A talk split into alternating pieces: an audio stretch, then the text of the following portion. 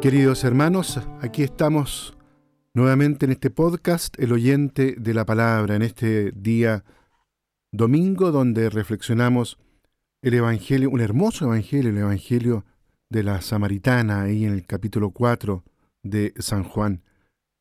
Y mm, quisiera en primer lugar referirme a la primera lectura, a la del Éxodo, ahí en el capítulo 17, en este día domingo, ya que en su camino hacia la tierra prometida, el pueblo sufre repetidamente hambre y sed.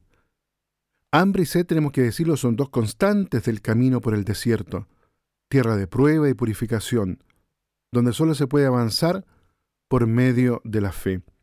El episodio de Masá y Meribá, tenemos que decirlo, es emblemático. En primer lugar, los hombres tienen un significado elocuente.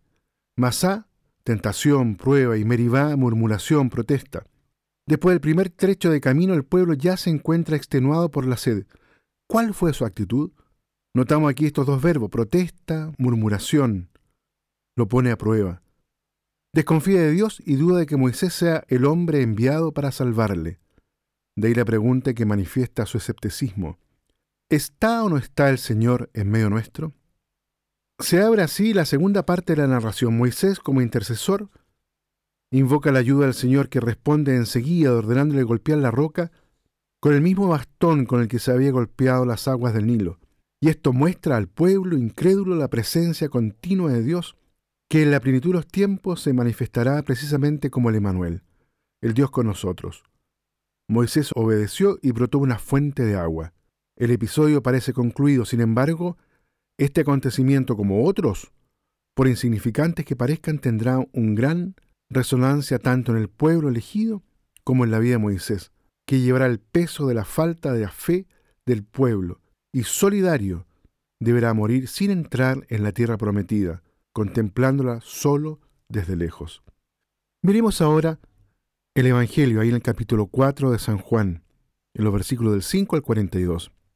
El evangelista lee la revelación del misterio profundo de la persona de Jesús en las vicisitudes cotidianas. Es mediodía y junto al pozo de Sicar tiene lugar el encuentro y el diálogo insólito entre una mujer samaritana y un judío, un profeta, mayor que Jacob, el Cristo. Sucesivamente van llegando los discípulos. Finalmente otros samaritanos, paisanos de la mujer, los estrechos horizontes tradicionales se abren así a la universalidad. ¿Quién es, pues, aquel rabí que se atreve a conversar con una mujer? Y encima, samaritana, es decir, considerada herética, idólatra, pecadora. Las personas que salieron a su encuentro lo declaran Salvador del mundo. Estamos aquí en la cumbre de la narración y de su contenido de fe. Y sin embargo Jesús se presentó como un sencillo caminante, que no duda en pedir un poco de agua, incluso este dato no carece de significado.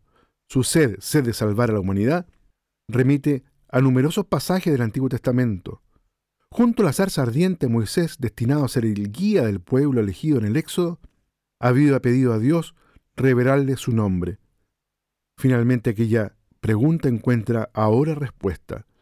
Yo soy el que habla contigo. Sobre la sombra del pecado, el Mesías proyecta la luz de la esperanza. La conversión abre el camino para adorar al Padre en espíritu y en verdad.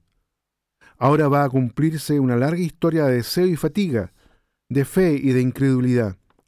La plenitud está en el encuentro con Cristo, cuyas palabras son hechos. En el Calvario brotará la fuente de agua viva. En la pasión se saciará totalmente su hambre y su sed de hacer la voluntad del Padre. De su muerte nace la vida para todos. Ahora, cualquier hombre puede considerarse elegido, amado. De su fatiga en el sembrar, se abre para los discípulos el gozo de la siega y del testimonio, como la mujer samaritana, deja entrever en su ímpetu de auténtica misionera. Concluyamos, queridos amigos, esta reflexión con una pequeña oración. Espéranos, Señor, junto al pozo del pacto. Es la hora providencial que a cada uno le toca. Preséntate, inicia tú el diálogo, tú, mendigo rico de la única agua viva. Aléjanos poco a poco de tantos deseos, de tantos amores efímeros que todavía nos distraen. Disipa la indiferencia, los prejuicios, las dudas y los temores. Libera la fe. Ahonda en nosotros el vacío para que lo llenes de deseo. Ensancha nuestro corazón, inflámalo de esperanza. Da un nombre a esta sed que nos abraza interiormente y que no sabemos llamarla con su verdadero nombre.